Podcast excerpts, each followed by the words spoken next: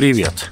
Это Борис Блохин. Вы слушаете подкаст Inside Five, наш утренний короткий новостной бриф. Пять самых важных и интересных историй от инсайдера всего за несколько минут. Сегодня 26 декабря, вторник. История первая. Киев опроверг заявление российского Минобороны о захвате Марьинки. Как сообщили в ВСУ, бои за населенный пункт продолжаются. Украинские военные находятся в административных границах Марьинки, но город полностью уничтожен. Об очередном взятии этого населенного пункта Владимиру Путину отчитался министр обороны Шойгу. Владимирович, у нас в ходе активных наступательных действий штурмовые отряды сегодня полностью освободили населенный пункт Маринка, это 5 километров а юго-западнее Донецка. За 9 лет вооруженные силы Украины сделали мощнейший укрепрайон, а, который соединен и подземные ходы, и, естественно, фактически на каждой улице своя укрепленная, хорошо укрепленная и довольно хорошо защищенная от всех ударов, как с воздуха, так и артиллерии, сооружение. Позже пропаганда пропагандистские СМИ опубликовали кадры захваченного города. Напомню, Z-каналы только в декабре сообщали о взятии Маринки несколько раз. До 2014 года там проживали около 10 тысяч человек. Тогда город оккупировали войска так называемые ДНР, но вскоре ВСУ освободили его. С тех пор Маринка находилась под постоянными обстрелами. Сейчас от города остались одни руины. На днях газета «Нью-Йорк Таймс» писала, что на Восточном фронте Украины российские войска в последние недели добились небольших территориальных успехов.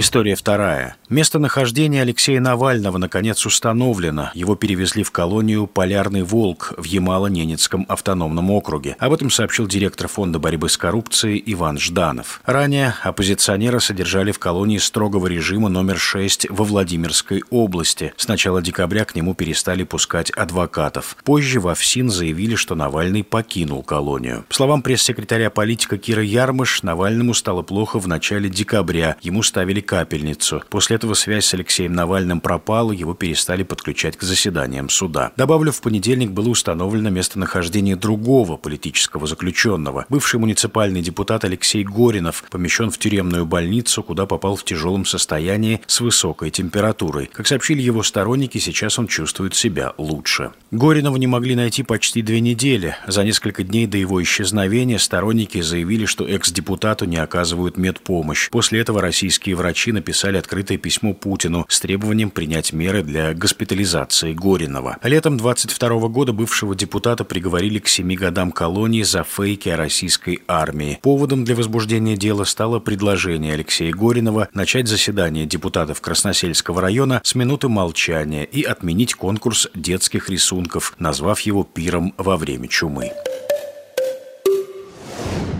История третья. Десятки человек задержаны в Сербии, где продолжаются массовые акции против результатов парламентских выборов. В центре Белграда более полутора тысяч человек перекрыли движение и направились к зданию столичного полицейского управления. На путешествие было приостановлено движение транспорта. Оппозиция заявляет о фальсификациях в ходе голосования и требует отменить итоги выборов, на которых победу одержала прогрессивная партия президента Вучича. Ранее власти страны заявили, что российские спец спецслужбы предупреждали Белград о готовящихся беспорядках. Москва утверждает, что дестабилизировать ситуацию в Сербии пытается Запад. Во вторник противники Вучича и его пророссийского курса планируют выйти на новый митинг.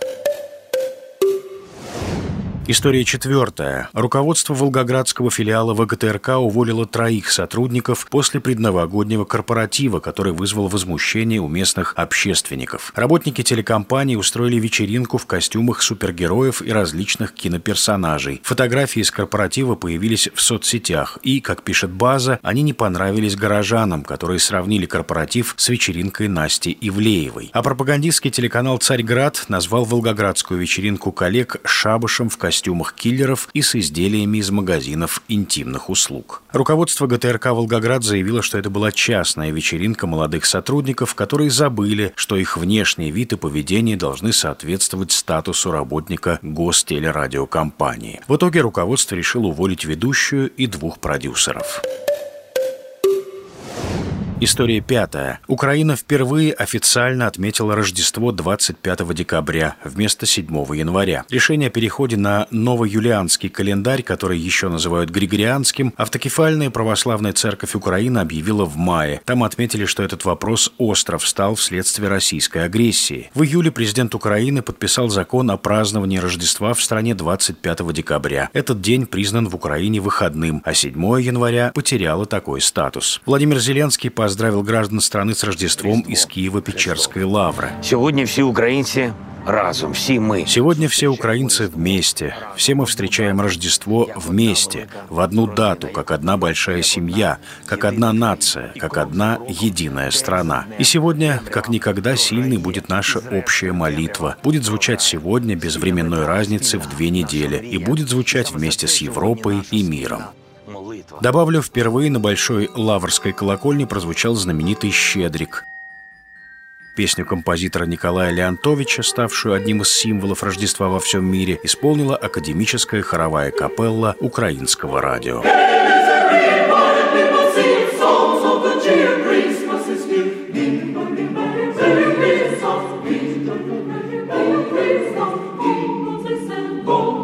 И это все на сегодня. Это был подкаст Inside Five.